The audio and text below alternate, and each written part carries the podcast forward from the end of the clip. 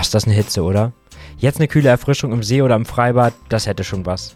Aber Wasser kann nicht nur ein Segen an heißen Tagen wie diesen sein, Wasser kann auch zerstörerisch sein und im schlimmsten Fall sogar tödlich. Aber bevor wir uns diesem ernsten Thema zuwenden, erstmal moin und herzlich willkommen zu Aktiv im Archiv, dem historischen Podcast Kurzformat der Mediengruppe Kreiszeitung. Ich bin Lukas Spar und ja, wie ihr euch jetzt vielleicht schon denken könnt, geht es heute um das Thema Hochwasser. Ziemlich genau ein Jahr ist es nun her, dass das Ahrtal von gewaltigen Wassermassen überschwemmt wurde, die alles mitrissen, was ihnen in die Quere kam. Doch manchmal muss man gar nicht so weit wegfahren, um die Auswirkungen tagelanger starker Regenfälle zu sehen. Heute vor 20 Jahren stand ein Großteil der Stadt Rothenburg komplett unter Wasser, weil die Flüsse Rodau und Wiedau plötzlich enorm viel Wasser mit sich führten. Unser Kollege Guido Menker hat im Sommer 2002 für die Rotenburger Kreiszeitung die außergewöhnlichen Ereignisse in Bildern festgehalten. Für diese Folge habe ich mich mal mit ihm in der Rotenburger Redaktion getroffen, um auf das Hochwasser zurückzublicken.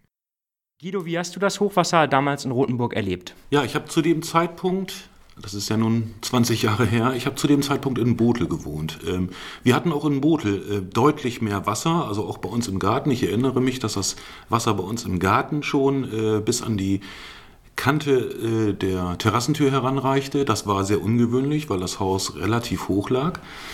Das war also der erste Vorgeschmack, den ich an diesem Tag hatte, an dem ersten Tag dieser drei Tage, die das insgesamt waren. Und bin dann daraufhin äh, natürlich nach Rothenburg gefahren. Man kam bis nach Rothenburg rein, aber man kam von dort aus nicht durch die Stadt. Ähm, die Mühlenstraße, eine ganz zentrale Straße äh, in der Innenstadt, war komplett überschwemmt.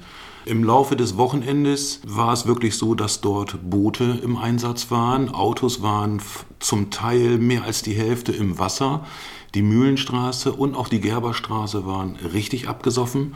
Ja, das Wasser schoss über Rodau und Wiedau in die Stadt und es war nicht mehr möglich, das vernünftig irgendwie loszuwerden, das Wasser. Das war schon massiv. Menschen mussten aus ihren Häusern zum Teil mit Booten herausgeholt werden. Das hat lange nachgehalt, dieses Hochwasser in der Stadt. Wie war denn die Stimmung danach und wie liefen die Aufräumarbeiten dann?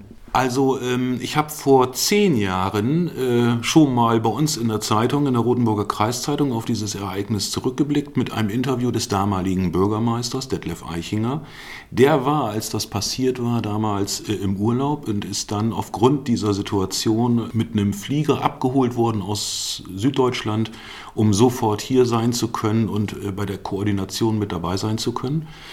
Es wurde ein Krisenstab natürlich eingerichtet, ähm, sämtliche mh, Einsatzkräfte, Feuerwehr, technisches Hilfswerk waren im Einsatz, viele Freiwillige, es wurden Sandsäcke gefüllt auf dem Bauhof. Das war ein Großeinsatz, an dem sich ganz viele beteiligt haben, auch Privatleute. Jeder hat irgendwie versucht zu machen, was er tun kann. Das war schon sehr beeindruckend. Und ähm, das ist auch immer wieder herausgestellt worden, dass diese Hilfsbereitschaft wirklich enorm war ich fand es auch damals schon gut und auch so jetzt mit, mit dem Blick zurück finde ich auch gut, wie die Stadt im Nachhinein reagiert hat.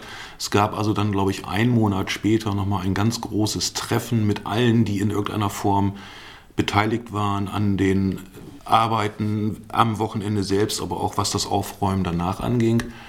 Da hat man einfach nochmal Danke gesagt. Wie war das denn, als du das Hochwasser im Ahrtal gesehen hast? Gab es eine Verbindung für dich? Hast du das Gefühl gehabt, das habe ich auch schon mal so erlebt?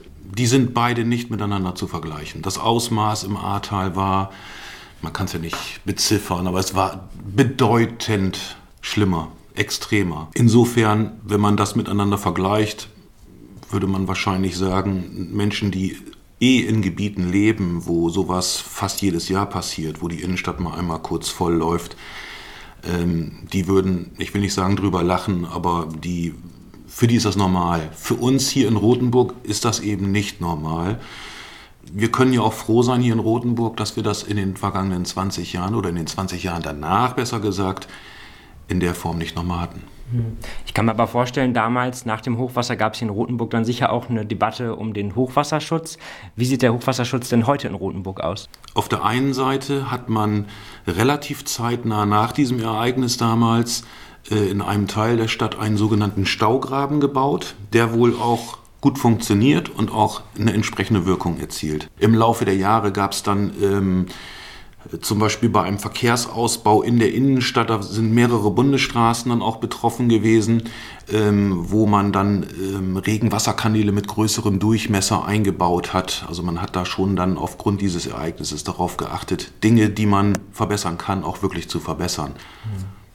Wurde und wird denn das Hochwasser hier in Rothenburg auch im Kontext des Klimawandels betrachtet? Ähm, das ist eine gute Frage. Heute mit Sicherheit. Also ähm, heute geht es mit Sicherheit darum, weil man sich der Tatsache bewusst ist, dass wir es durchaus viel häufiger mit, mit Starkregenereignissen wie damals zu tun haben werden. Vor 20 Jahren war das kein Thema. Ich ähm, kann mich also nicht daran erinnern, dass man ähm, dieses, diese Überschwemmung damals in Rothenburg zum Anlass genommen hat, hier vor Ort über das Thema Klimawandel zu diskutieren. Das, ähm, also daran kann ich mich nicht erinnern, dass das so war.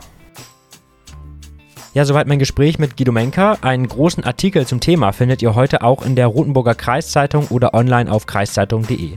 Den Link dazu habe ich euch mal in die Shownotes gepackt. Das war's von mir für heute. Macht's gut und bis dahin.